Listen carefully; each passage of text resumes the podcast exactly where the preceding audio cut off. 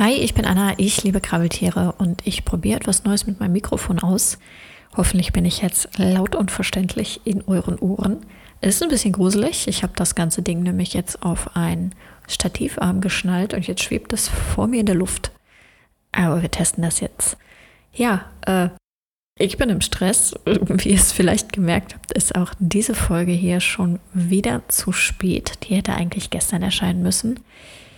Ähm, jetzt werde ich die wahrscheinlich morgen erst hochladen. Naja, anyways, ich weiß nicht, ob es euch interessiert, was bei mir so hinter den Kulissen abgeht. Wenn nicht, dann spul einfach eine Minute nach vorne, bis du das Intro wieder hörst und wir loslegen. Ich habe einen neuen Job begonnen und ich stelle fest, dass es mir schwer fällt, mit anderen zusammen und für andere zu arbeiten, nachdem ich so lange nur selbstständig war. Falls der ein oder andere Kollege sich in meinen Podcast verirrt, äh, ihr seid nicht das Problem. Es ist einzig und allein meine doch vielleicht etwas unsoziale Ader. Wie auch immer, aus einem Gespräch unter Kollegen ähm, ist tatsächlich diese Folge hier inspiriert. Da ging es nämlich um Wanzen, die durch die Fenster hereinfliegen. Und davon habe ich selber im Moment auch sehr viele. Und die Kollegen waren dann dran, ob das denn Bettwanzen seien und ob man da vorsichtig mit sein sollte. Und das Mysterium wollen wir heute einmal klären. Wie gesagt, ich bin im Stress, ich bin absolut nicht vorbereitet. Ich weiß nur, um welche Art es sich handelt und die schauen wir uns jetzt einfach genauer an und zwar gemeinsam. So, wie es sich für eine richtig gut recherchierte Folge gehört, habe ich Wikipedia geöffnet. Es geht um die marmorierte Baumwanze. Das ist zumindest die Art, die hier bei mir in Scharen auftritt. Und ich sage wirklich in Scharen. Ich habe vor zwei, drei Wochen Balkontür offen gehabt, also meine Balkontür offen gehabt und habe ähm, und war dann nur mal irgendwie eine halbe Stunde oder so nicht im Raum und komme wieder und habe wirklich ungelogen und ohne Übertreibung 15 bis 20 Tiere aus meinem Wohnzimmer buxieren müssen. Und die Bestimmungs-App, die ich nutze, also Obsidentify, hat mir immer ausgespuckt, dass das die marmorierte Baumwanze ist. deshalb schauen wir uns dieses Tierchen einmal an.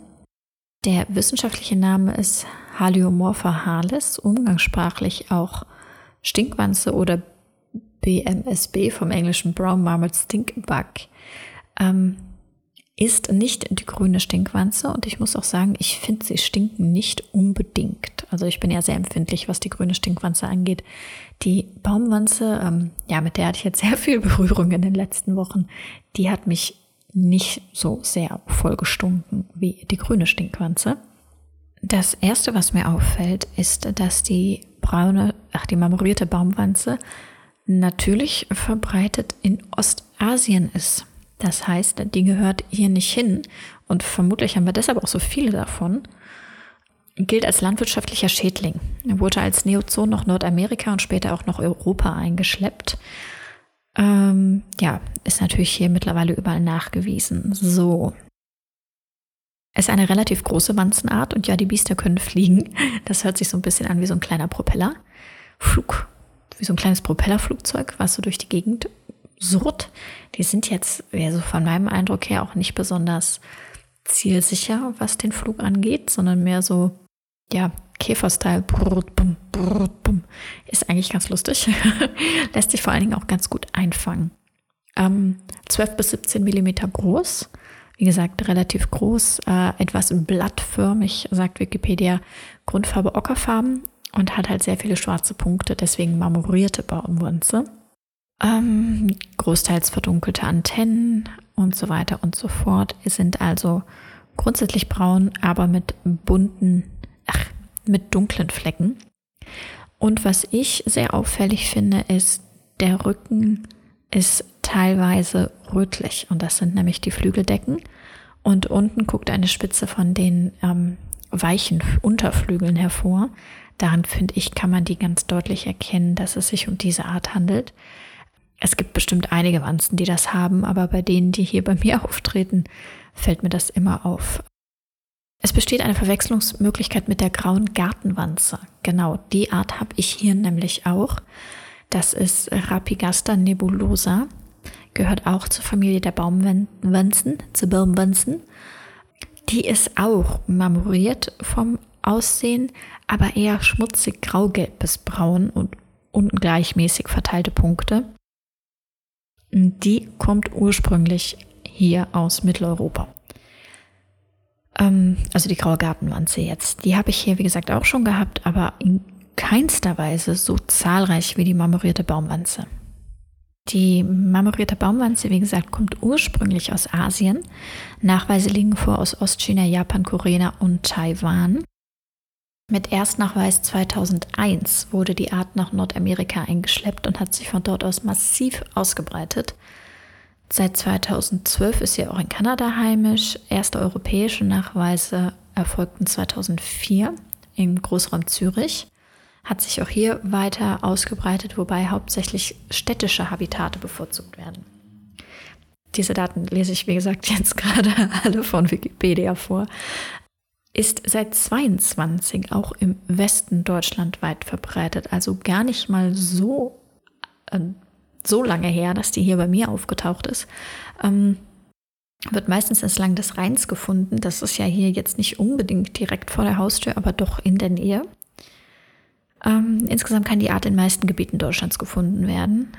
Und ja, wie gesagt, ich sitze hier in Nordrhein-Westfalen und ich habe die extrem auf dem Balkon oder halt auch über den Balkon in meiner Wohnung.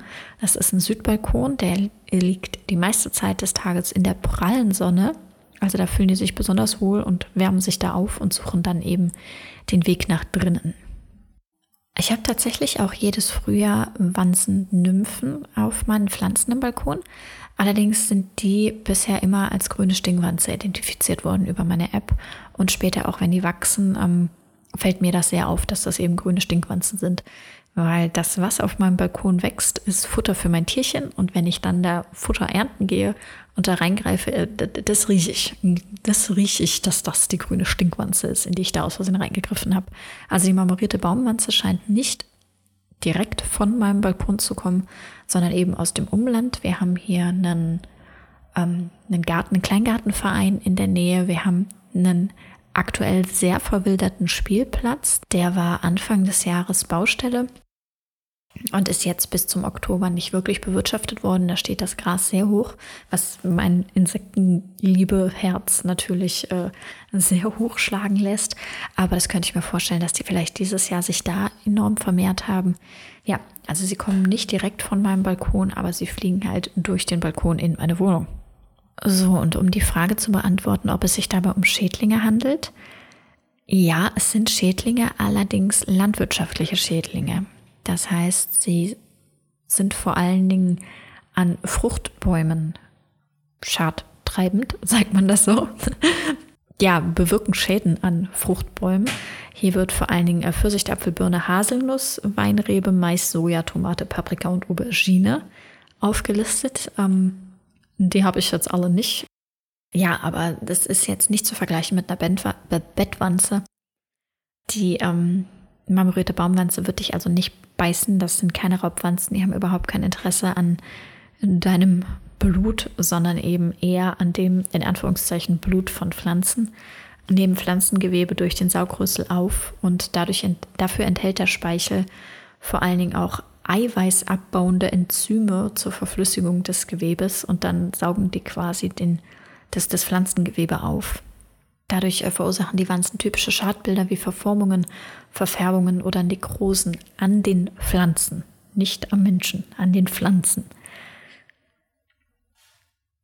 Oh, und dann steht hier noch in Norditalien entstanden im Jahr 2019 durch diese Wanze Schäden in Höhe von 356 Millionen Euro an Pfirsichbirnen und Nektarinenkulturen. Das ist natürlich absolut unschön, was ähm, ja vermutlich darauf zurückzuführen ist, dass diese Wanze keine natürlichen Feinde hat in den Gebieten, in denen sie jetzt auftritt, weil es eben mal wieder ein Neozot ist, der nicht dahin gehört, wo er auftritt. Außer halt in Asien, da tritt er halt auch auf, da gehört er hin. Genau, zusätzlich tritt die marmorierte Baumwanze als Lästling in Gebäuden auf, steht hier. Im Jahr, äh, Zitat Wikipedia natürlich, ich verlinke euch den Artikel und auch den Artikel zur Grauen Gartenwanze natürlich. Im Jahr 2012 befanden sich in einem Zeitraum von 181 Tage an einem einzigen Haus in Maryland in den USA mehr als 26.000 überwinternde Individuen. Überwintern ist hier das Schlagwort. Deswegen treten die im Moment in solchen Massen auf im Gebäude, weil die suchen sich nämlich als Imago einen Schlafplatz möglichst in Gebäuden, um eben dem Frost zu entgehen. Und die kommen halt rein und wollen bei uns schlafen. Aber bitte nicht in meinem Wohnzimmer. Von mir aus können die gerne auf meinem Balkon überwintern. Ich habe einige Pflanzenkübel, die ich auch extra nicht sauber mache, jetzt im Herbst, damit eben Insekten da überwintern können.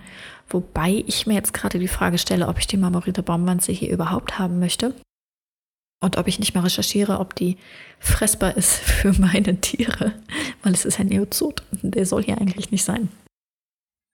Uh, jetzt gerade lese ich die Bekämpfung der marmorierten Baumwanze mit Pflanzenschutzmitteln gestaltet sich schwierig, da die Tiere eine besonders hohe Toleranz aufweisen. Das heißt, wenn ich so ein Tier finde, werde ich es nicht verfüttern, weil ich nicht weiß, was da für Pflanzenschutzmittel vielleicht schon an diesem Tier dran sind, die dem Tier nichts machen, meinen Tier dann aber was machen.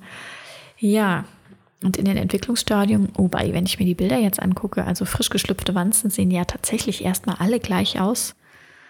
Mm, die, die frisch geschlüpften Tiere sehen doch ein bisschen aus wie das, was ich auf dem Balkon bekomme.